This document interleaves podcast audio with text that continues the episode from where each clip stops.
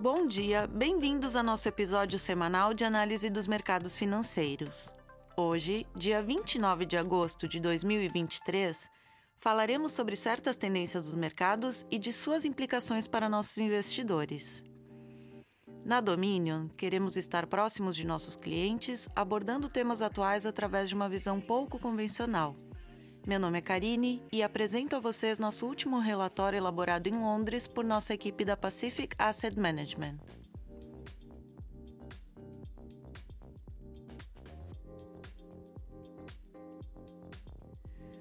Esqueçamos os anos 70. Podemos estar revivendo os anos 40. O Índice de Preços ao Consumidor, IPC, medida de inflação dos Estados Unidos, passou a maior parte da década de 1990 abaixo de 3%, seguido por duas décadas, 2000 a 2020, em que mal registrou acima de 2%. Depois, em 2021, subiu para 5% e no ano passado para 8%. Na Europa, o aumento da inflação foi ainda maior, após um período semelhante de 30 anos de níveis de preços calmos.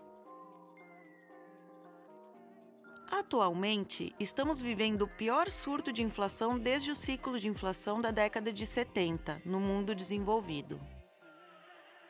O ciclo de inflação da década de 70 foi precedido por um período de inflação baixa na década de 60, quando o IPC dos Estados Unidos permaneceu abaixo de 3% de 1958 a 67.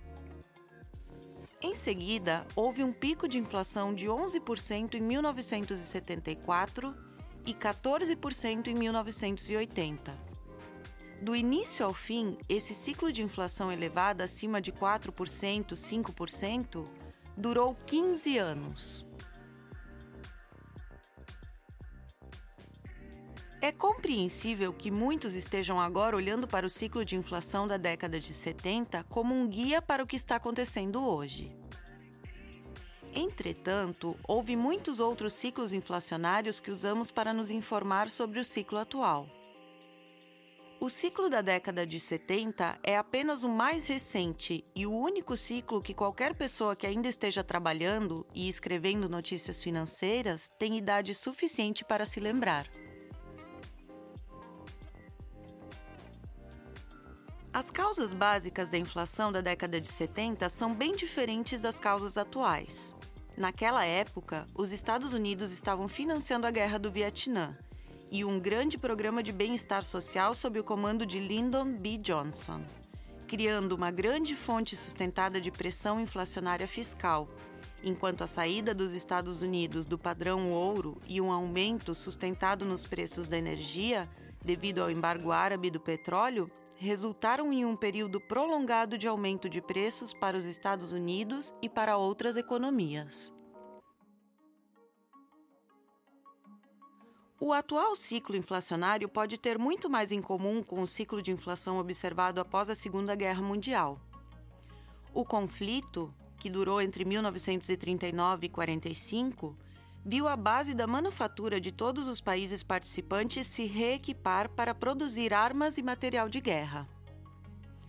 Ao mesmo tempo, por meio de apoio monetário e fiscal maciço, os governos financiaram grandes programas de gastos para lutar e, no caso dos Estados Unidos e da Grã-Bretanha, vencer a guerra. Inicialmente, o lado da oferta da economia teve dificuldades para atender a essa demanda por bens e serviços, pois levou tempo para reequipar a base de manufatura, deixando de produzir tanques e navios de guerra e voltando a produzir bens de consumo. Esse descompasso na demanda da pós-guerra, com um lado da oferta restrito na capacidade de responder rapidamente, resultou em um aumento no IPC nos Estados Unidos de 9% em 1946 e 14% em 1947. Depois de atingir o pico, o IPC diminuiu nos 12 a 18 meses seguintes, atingindo uma média de menos de 1% em 1949 e 1950 já que o lado da oferta finalmente se ajustou aos novos níveis de demanda do consumidor e trouxe nova oferta. Maior oferta reduz os preços.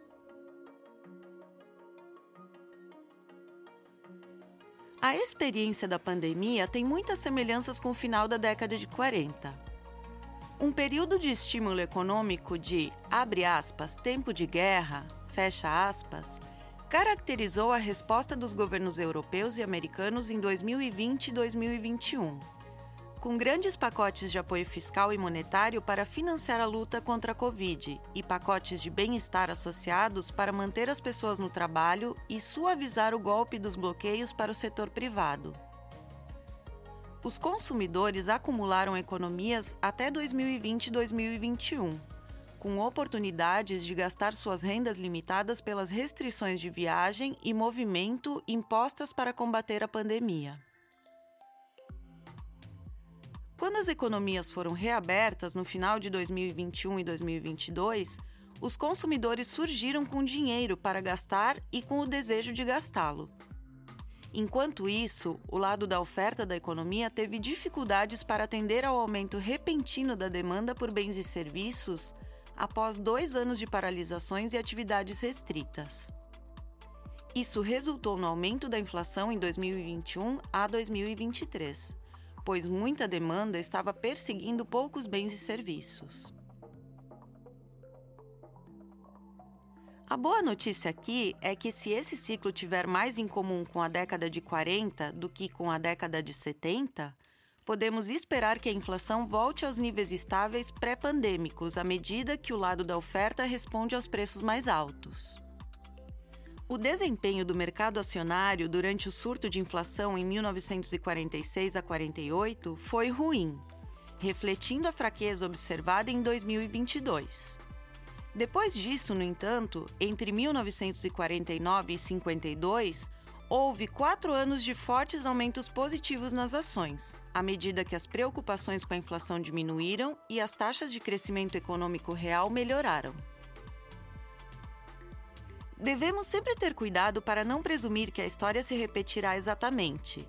Mas mesmo assim, os paralelos com a década de 1940 são interessantes e podem oferecer um guia muito mais útil sobre como esse ciclo inflacionário atual se desenrolará do que a década de 1970.